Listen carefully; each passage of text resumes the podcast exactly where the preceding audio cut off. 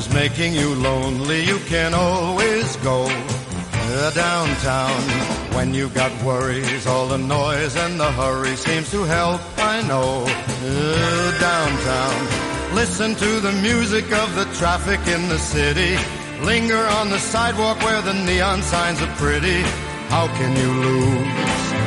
The lights are much brighter there. You can forget all your troubles, forget all your cares. So go downtown. Things will be great when you're downtown. No finer place for sure. Downtown, everything's waiting for you. Downtown. Downtown. Capital, la Bolsa y la Vida. Pues ya tenemos todo preparado para comenzar este penúltimo consultorio del año. Nos acompaña en el estudio Álvaro Blasco, director de ATL Capital. Álvaro, buenos días y bienvenido. Muy buenos días, muchas gracias. Bueno, la verdad es que de vez en cuando apetecen también sesiones tranquilitas, ¿no? Para que nuestros compañeros se vayan de vacaciones, para que todos estemos aquí mirando los índices. Bueno, pues todo parece tranquilo, año acabado, aunque ya, por supuesto, con la mirada puesta en el año que viene, ¿no, Álvaro? Eh, pues sí, yo creo que ahora mismo lo que estamos viendo es unas sesiones eh, pues tranquilas, donde hemos visto una bajada de, eh, de volumen y bueno, pues eh, yo creo que ya hasta eh, el año 2024 pues vamos a tener una, un tono yo creo que muy tranquilo. Bueno, la verdad es que nos queda lo que nos queda, que son la, la sesión de hoy y de, y de mañana, ¿no? Eh, y por lo tanto, bueno, pues no sé si será la semana que viene, que yo creo que sí, pues ya empezaremos de verdad un año complicado, como todos los años de bolsa, pero que en principio pues nosotros esperamos que este eh, fuerte impulso que han tenido los mercados en 2023 eh, pues se mantenga eh, con menos fuerza pero que se mantenga a lo largo del, del próximo ejercicio pues muy sostenido por, por las bajadas de tipos que, que vamos a ver a lo largo del mundo. Uh -huh. Bajadas de tipos, eh, ¿eres de los agresivos o, o no? No te pega a ser muy agresivo, ¿eh, Álvaro? Tienes toda la razón.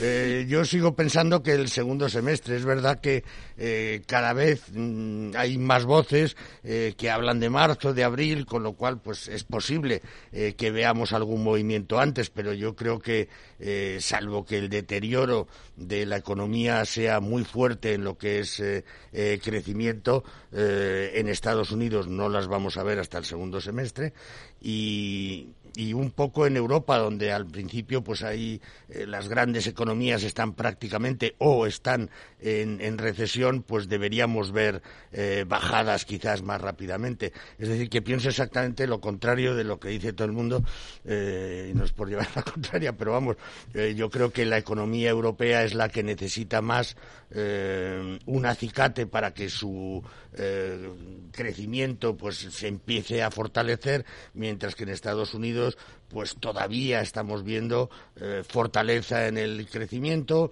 eh, que ya nos han dicho que indudablemente no va a ser el que vimos en el tercer trimestre, que era como un espejismo, sino que eh, será bastante menor, pero aún así un crecimiento más sólido que en, que en, Europa. Y estamos viendo también, por otro lado, que bueno, el empleo pues se mantiene muy fuerte en Estados Unidos, a pesar de que efectivamente hay ciertos signos de, de desaceleración. O sea que, bueno, yo no, no soy excesivamente eh, agresivo en que en marzo efectivamente veamos eh, bajadas y si las vemos, pues oye, pues enhorabuena porque indudablemente yo creo mm, que permitirá un empujón al mercado. Bueno, enseguida vamos a dar paso ya a los oyentes. Les recuerdo, teléfono 91 283 33 33, eh, nota de voz al WhatsApp 687 050600 o al correo electrónico oyentes arroba capitalradio.es. Eh, pero antes, eh, ya que hablabas de la evolución de la economía, me gustaría preguntarte, Álvaro, por los datos eh, que han aparecido esta mañana de al por menor en España. Son cifras del mes de noviembre, que es cuando se concentran sobre todo las campañas de rebajas como el Black Friday. Ahí las ventas al por menor han subido 5,7%. Si se corrigen efectos estacionales y de calendario, la cifra es un poquito inferior, eh, 5,2%. Y a falta de un mes para que cierre el año, las ventas de estos datos me refiero, las ventas del comercio minorista han subido de media 6,4%, han encadenado 12 meses de tasas positivas si miramos eh, tipos de producto, por ejemplo, las ventas se han disparado un 14,6% en ropa y calzado, por encima del 14% otros bienes y alimentación un poquito menos, bueno, bastante menos, un 1,7%. ¿A qué te suenan estas cifras, Álvaro? Bueno, en principio es indudable que son cifras eh, positivas. Eh, yo creo que donde más problemas podemos tener es en el tema de consumo. Eh, el consumo yo creo que a pesar de esas cifras se está como reduciendo, es decir, que eh, las subidas de precios eh, que han soportado las, las, familias y que estamos soportando las familias, yo creo que elevan esas cifras de ventas, aunque en realidad, pues posiblemente consumimos menos productos. Eh, bueno, es una teoría, yo creo que está siendo un poco así eh, y realmente eh, un crecimiento de ese nivel es muy positivo para, para el país al final, bueno, pues es lo que crea riqueza y es lo que crea, yo creo, actividad económica, ¿no? Pero como digo, yo tengo mis dudas en el sentido de que pienso que realmente el consumo se ha reducido eh, bastante en los últimos trimestres. Bueno, ahora sí, vamos ya eh, con las consultas. Vamos a saludar en primer lugar a los oyentes que nos han enviado su, su duda a través eh, del WhatsApp. buenos días. Hola, buenos días. Carlos desde Madrid. Feliz Navidad a todos. Solicitarle al señor analista la opinión del soporte y resistencia, más bien resistencias a corto plazo Estoy invertido en Rexol al 13.31 y en eh, la alemana eh, Rheinmetall a 261. Eh, en el corto plazo, mm, la resistencia de estas dos. Gracias.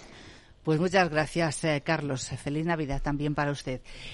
Eh, Álvaro. Bueno, por eh, Repsol empezamos. Empezamos por Repsol. a 13.31 dice que las tengo. A mí me parece una empresa que está barata. Eh, el cortísimo plazo es muy difícil de definir, pero vamos, yo creo que si tenemos en cuenta temas geopolíticos de actualidad que pueden generar ciertos problemas, aunque sean pequeños, en abastecimiento, etcétera, pues yo creo que el precio del crudo eh, puede subir algo, puede, eh, por lo tanto, beneficiar a Repsol y la podemos ver al alza, ¿no? Eh, bueno, estamos hablando de ahí una ganancia, pues prácticamente de 30 y, 35, 36 céntimos, que no está nada mal, y por lo tanto, pues yo estaría muy al quite, ¿no? Si es un dinero que vamos a necesitar en muy corto plazo, pues quizás no fuera mal momento para, para salir, aunque si esperamos al, al martes día 2, pues podemos ver un poco cómo arrancan las, las bolsas y quizás eh, veamos entrar dinero en, en, una compañía como Repsol. O sea que yo en principio esta la aguantaría, salvo que, como digo, la necesidad de, dinero fuese a muy corto plazo. y, la otra que nos preguntaba Carlos es eh, por Rain Metal, la firma alemana de defensa. Vamos a ver si la encontramos. Eh, Rain Metal. Ahí la tienes. Aquí está. Bueno, eh, en principio yo creo que cuando hablamos de, de Rheinmetall eh, estamos hablando de un sector que eh, desgraciadamente, pues en el último año y pico, pero sobre todo en este ejercicio, se ha despertado. Yo creo que los países, sobre todo países desarrollados, han, están estructurando planes para eh, rearmarse, modernizarse, aumentar el, poderío eh, en el tema del, sector del armamento y por lo tanto yo creo que mm, tiene muy buena eh, perspectiva, ¿no? es verdad que tenemos la empresa pues en, niveles máximos que podríamos ver quizás alguna pequeña corrección y en el muy corto plazo, pues yo, creo que en principio carteras que se puedan mover a principios de año pueden apostar por un valor como este, ¿no? Eh, aunque bueno, pues también sabemos que con los los, temas que tenemos ahora mismo de sostenibilidad, etcétera, pues puede ser una compañía que en muchas carteras, en algunos fondos, etcétera, pues no tenga cabida, ¿no? Pero bueno, yo, yo creo que tiene recorrido por el momento. Vamos a escuchar otra consulta también a través del WhatsApp. Eh, buenos días. Buenos días, felicitaros por el programa, mm, desearos un feliz 2024. Quería preguntarle al analista cómo ve la evolución de Banco Santander. Muy bien. Bueno, nos da más detalles. Feliz año también. Banco Santander, evolución, suponemos que está dentro, pero lo suponemos, no lo sé. Eh, yo entiendo que Santander puede evolucionar bien. Es decir, hay mm, bastantes comentarios en cuanto eh, al tema de los resultados del próximo ejercicio del sector financiero general. Eh, bueno, pues que no va a ser tan fácil hacer un resultado como el que hemos visto eh, en estos momentos de altas, eh, de fuertes subidas de tipos, etcétera, ¿no? al final, mm, yo creo que Banco de Santander en principio tiene unos costes medios de financiación muy razonables. creemos que va a seguir aumentando el tema de, de ingresos por, por comisiones de forma significativa. Eh, la morosidad está bastante controlada y de hecho eh, yo creo que la entidad ha aprovechado este ejercicio para primero eh, hacer algunas ventas de, morosos que tenía ahí enquistados, que era, ha sido importante, y luego por otro lado pues también ha provisionado cantidades superiores a las que pensábamos, ¿no? de cara a ese posible aumento de, morosidad. por lo tanto, bueno, yo creo que lo debería hacer bien. El banco, yo creo que sigue barato, ¿no? O sea, estamos hablando de, un PER de, de, seis veces y pico, el dividendo es es aceptable. Eh, bueno, eh, yo creo que también esa diversificación geográfica que tiene la entidad, eh, puesto que es un, un banco absolutamente mundial, le, puede primar y dar ventaja. yo creo, yo sería muy positivo con el Banco de, Santander de cara al próximo año, aunque indudablemente las subidas que puede tener no van a tener ninguna relación con lo que hemos visto este año, ¿no? Donde al final ha subido más de un 30% en el año, pero le queda bastante recorrido. Nos vamos ahora hasta Valencia. Desde allí nos llama Miguel Ángel. Miguel Ángel, buenos días. Hola, buenos días y felices fiestas para Igualmente. Vale, mis eh, dos valores por los que le quiero preguntar a, Álvaro son dos valores que lo han hecho muy bien este año, eh, Tubacex y Elecnor. Que me diga él opinión para el año que viene, objetivos y si cree que puede seguir esta dinámica tan positiva para estos valores. Muy bien, pues eh, muchas gracias, Miguel Ángel. Feliz año igualmente. Vale. Álvaro, ¿por cuál empiezas? Pues por Tubacex, efectivamente. Bueno, Tubacex la tenemos en, máximos. Eh, yo creo que la compañía tiene buen recorrido eh, de cara al próximo ejercicio y lo tiene porque al final pues su cartera de pedidos ha aumentado de forma sensible porque estamos viendo que indudablemente hay una serie de inversiones pues que se han quedado digamos un poco eh, congeladas en estos tiempos eh, pero mm, sigue habiendo inversiones importantes y sobre todo eh, sigue habiendo la necesidad ¿no? de mantenimiento de muchas de las plantas en las que ha suministrado sus productos Tubacex y que por lo tanto, bueno, pues yo, creo que tiene una carga de trabajo suficientemente importante como para poder eh, mantenerse al alza el año que viene. bueno, es indudable, claro, ese salto que da la compañía en, en noviembre, ¿no? Donde de 3 pasa a 3,64, pues bueno, pues no es fácil que lo veamos repetirse. yo creo que tendrá que en algún momento hacer una flexión para consolidar la, la posición, pero como digo, por fundamentales y cómo funciona, eh, cómo está gestionada la compañía, mm, debería seguir subiendo. El PER es mm, razonable de 14 veces y bueno, yo creo que vale la pena estar en, en Tubacex. Y la segunda que nos preguntaba, eh, nuestro oyente de Valencia, Miguel Ángel, era por Elecnor. Elecnor.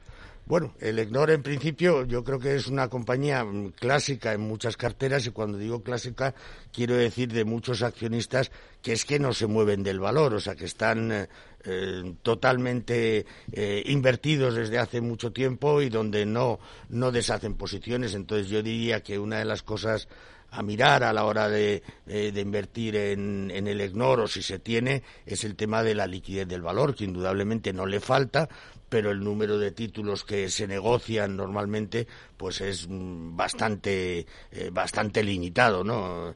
Eh, estaba viendo ahora pues volumen promedio de tres meses pues 48.000 títulos. Eh, que bueno pues es una cifra importante pero vamos eh, te resta digamos cierta agilidad a la hora de, de, moverte si la cantidad invertida es es importante. Mm, por fundamentales yo creo que la compañía tiene que seguir creciendo. O sea la hemos visto que ha ido diversificando en sus ramas de actividad las todos los temas le están yendo bien en principio y por lo tanto yo confiaría en la en la gestión y en que la compañía tiene mm, recorrido. Estamos como todo, las subidas han sido tan espectaculares en los últimos dos meses eh, que nosotros pensamos que el mercado tiene que coger aire, ¿no? Eh, con lo cual en el corto plazo podríamos ver algún tipo de, flexión, pero no sería muy importante y para seguir subiendo. Vamos a escuchar lo que nos eh, pregunta, vamos a escucharnos, vamos a saludar a Javier, que nos llama desde Oviedo. Javier, buenos días.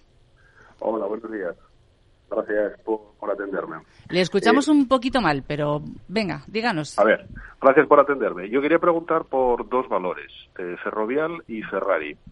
Ferrovial en concreto es, eh, teniendo en cuenta, o sea, yo estoy, yo tengo las acciones en España antes de que se cambiase la sede a Holanda, pero de cara a la salida de la cotización en Estados Unidos, o sea, teniendo las acciones en España es suficiente o habría que comprarlas en Estados Unidos, porque sí observo que a veces hay diferencias en los volúmenes de cotización con el mercado en Ámsterdam, me parece que es donde está, o en Holanda. Y en cuanto a Ferrari, eh, bueno, estoy dentro, estoy con ganancias, pero la, la corrección que está teniendo el valor, ¿hasta dónde le podría llevar? Gracias. Muy bien, pues eh, muchas gracias por esas consultas, eh, Javier. Le responde Álvaro. Álvaro, empezamos con Ferrovial, ¿no? Y esas dudas que tiene sobre cotización en España, en Holanda y posteriormente en Estados Unidos. Perfecto.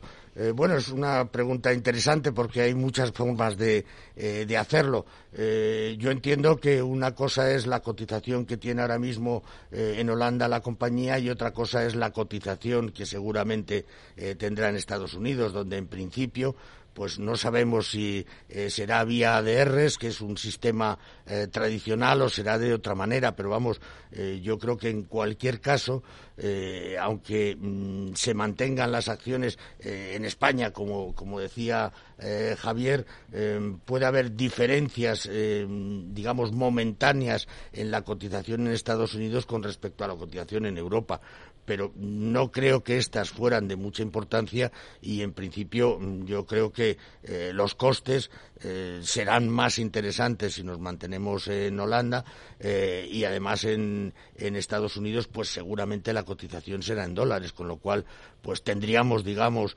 un doble riesgo aparte de la propia acción la, divisa entonces yo creo que Javier no se debería preocupar porque como digo serán muy similares las cotizaciones y cuando hago, hablo de similares hablo de algunos céntimos no, no hablo de cantidades importantes y la otra consulta que nos hacía era sobre Ferrari. Dice que estaba dentro, que estaba con ganancias, eh, pero que en los últimos días había observado correcciones y que qué hacía con sus Ferrari.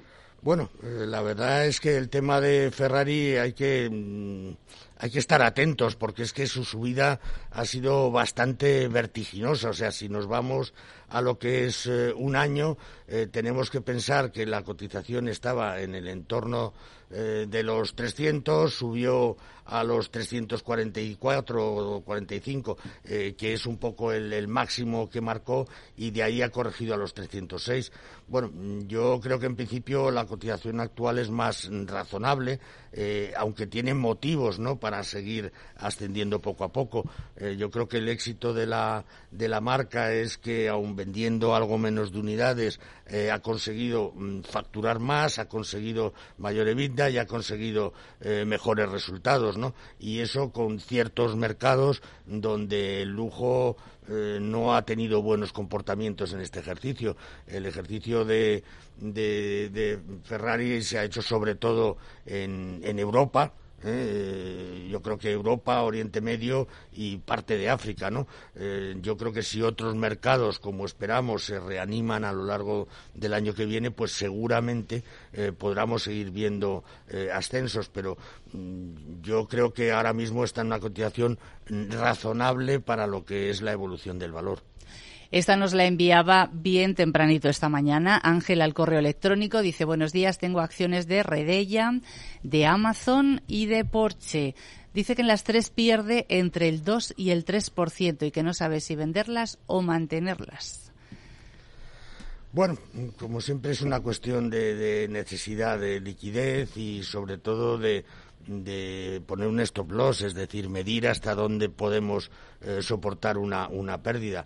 Bueno, Redella ha tenido una corrección eh, significativa dentro de lo que es este tipo de, valor desde principios de, diciembre. Eh, sí sabemos que con las nuevas cifras para el año próximo, eh, pues va a facturar algo menos de lo que de lo que ha hecho en este ejercicio. Si no he leído mal las, las noticias que ha habido sobre la sobre la compañía y lo que tiene Redella, pues pues es un un buen dividendo eh, por encima del 5%, el PER es razonable. Bueno, yo creo que la corrección que está habiendo a lo largo de estas últimas semanas pues viene un poco de esa idea eh, de que puede facturar algo menos el próximo ejercicio, pero yo creo que para nada debería variar eh, la importancia del del dividendo que tiene la compañía. ¿no? lo digo porque es una compañía donde generalmente la gente entra más por dividendo que por revalorización. ¿no? Redella, eh, que es la antigua red eléctrica, por si acaso alguien no sabe de qué, de qué estamos hablando. Em, Amazon era otra de las que mencionaba Ángel y también Porsche. Vamos con Amazon en primer lugar. Vamos con Amazon. Bueno, eh, Amazon ha tenido un comportamiento excepcional a lo largo de este de este ejercicio, eh, con una subida pues espectacular en su en su cotización. yo creo que la compañía lo vale. Eh, la compañía, además, eh, una de las cosas que se decía es eh, que podía tener un endeudamiento que le hiciese daño, etcétera, pero la realidad es que la caja es tan espectacular que esa rentabilidad que le ha sacado a, la caja pues le ha permitido seguir aumentando beneficios. Yo creo que sigue teniendo muy buenas expectativas, indudablemente. Hay competencia, hay bastante competencia, pero bueno, cuando miras un poco y profundizas en en, este mercado eh, y ves el servicio de unas y otras, pues yo creo que Amazon realmente eh, sigue siendo bastante espectacular. Entonces, yo creo que tiene capacidad eh, para seguir subiendo. Vamos a ver hasta qué punto el tema de divisa hace daño o no, porque yo creo que en principio aquel que empiece a bajar antes los tipos, Europa o Estados Unidos, pues verá debilitarse algo su, su moneda. Entonces, bueno, eh, es un tema también a tener en cuenta. Pero vamos, yo en Amazon, desde luego, eh, creo que podemos seguir apostando, aunque realmente no entramos nada barato. O sea, el PER es demencial, como es en todo este tipo de compañías. Y antes hablábamos de Ferrari y este oyente pues nos ha preguntado por Porsche. Bueno, Otra pues, firma de lujo, ¿no? Efectivamente. En automovilísticas, claro. Bueno, yo creo que a Porsche le está yendo francamente bien, o sea que eh, las cifras que vamos a ir conociendo de, ventas y exo, etcétera, eh, van a ser positivas. Eh, ha sufrido, como todas las compañías de lujo, y yo creo que Porsche la podemos considerar una compañía eh, de lujo, por el parón asiático, que indudablemente le ha influido muchísimo en sus ventas. yo creo que ahora está en un momento pues interesante para comprar, ¿no? Y creo que es interesante porque, bueno, pues la cotización ha sufrido en los últimos meses eh, una caída bastante importante, eh, creo que del entorno del 20% o cercano al 20%, y nosotros lo que pensamos es que a lo largo del próximo ejercicio pues vamos a ver una recuperación de ciertos mercados, eh, entre ellos yo creo que podemos ver una mayor actividad en temas de lujo en, en China, ¿no? que pueden permitir a la compañía pues mejorar sensiblemente sus cifras. Entonces yo creo que a partir de este nivel es interesante estar en ella. Vamos a ver si nos da tiempo a otra consulta a través eh, del WhatsApp. Eh, buenos días. Hola, buenos días. Agradecer en primer lugar la deferencia que tienen incluso en estas fechas para mantenernos un poco al día. Eh, muchísimas gracias por, por, el consultorio.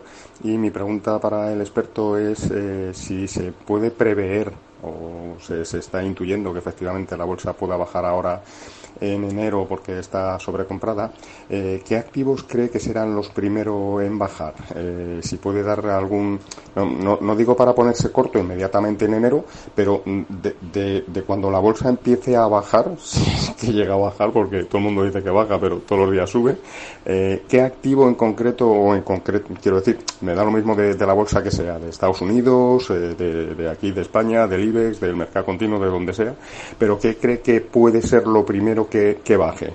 Eh, bueno, se ha cortado ahí la, consulta, pero bueno, se, entendía perfectamente. Álvaro. Bueno, la verdad es que siempre decimos lo mismo, como cuando una cosa ha subido mucho y es que todo tiene que bajar, eh, porque tiene que dar, eh, digamos, un respiro a inversores que no han entrado porque piensan que se ha perdido el rally, tal y cual. Bueno, la bolsa puede bajar o no, esa es la, la realidad, ¿no? Lo que tendría cierto sentido es que después de la fuerte subida eh, viéramos alguna estabilidad en la bolsa con alguna bajada. Eh, pero no tiene por qué ser así, porque también el dinero, yo creo que lo que vamos a ver es que puede ir cambiando una parte del dinero que está invertido en bolsa de grandes a pequeñas compañías. Es decir, las pequeñas compañías han estado eh, muy deterioradas a lo largo eh, del, de este ejercicio, del ejercicio 23, y sin embargo, con esa visión de reducción de costes y por lo tanto reducción de costes financieros, etcétera, por las reducciones de tipos, pues yo creo que pueden verse bastante aventajadas. Entonces yo creo que grandes compañías eh, que han subido con mucha fuerza y hablo ahí de, cualquier sector eh, pues pueden verse eh, yo creo algo perjudicadas no mientras que por ejemplo pues sectores como el sector salud que lo ha hecho muy mal en este ejercicio pues creo que puede verse beneficiado bueno, yo, yo, creo que el mensaje es que quizás las pequeñas compañías puedan hacerlo mejor que las grandes. Pues vamos a dejarlo ahí porque llega ya el minuto de oro. Álvaro, 30 segundos, ni minuto, te dejamos. Eh, bueno, pues, pues bancos, he estado mirando eh, dos bancos, Bankinter y, y Sabadell, que yo creo que con las correcciones que han tenido en estos últimos días eh, son bastante interesantes. Bankinter, además, hemos visto que los analistas aprueban, dan sobresaliente a los cambios que va haber en la cúpula eh, de la entidad y yo creo que es buen momento para hacerlo. De todas maneras, eh, si los oyentes tienen acceso a expansión, justamente hoy hablan de Bankinter y Sabadell, que, eh, bueno, pues curiosamente yo no pensaba que fuéramos a leer eso hoy. Pero vamos, yo creo que soy positivo con ellos.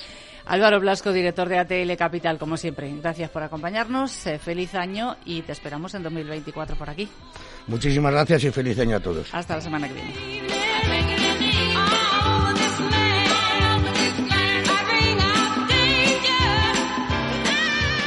Capital, la Bolsa y la Vida.